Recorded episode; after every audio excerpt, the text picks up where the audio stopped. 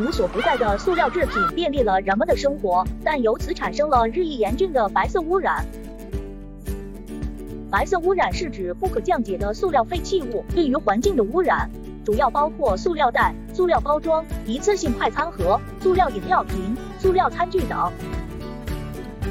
白色污染的主要危害在于视觉污染和潜在危害。视觉污染是指散落在环境中的塑料废弃物对市容景观的破坏，给人们的视觉带来不良刺激。潜在危害主要包括几个方面：不可降解的塑料地膜长期积累，造成土壤板结，农作物难以吸收水分和养分，最终导致农作物减产。陆地或水体中的塑料废弃物被动物吞食，导致动物死亡。生活垃圾中的塑料废弃物体积大，难以处理。如果长期采用填埋的办法，会占用大量土地。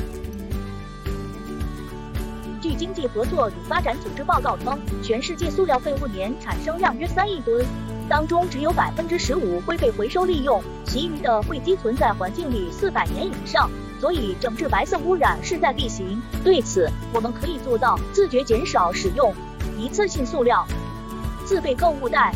水杯、饭盒、吸管，从根源上减少一次性垃圾。我们必须行动起来，治理白色污染，有利于生态可持续发展。每个人责无旁贷。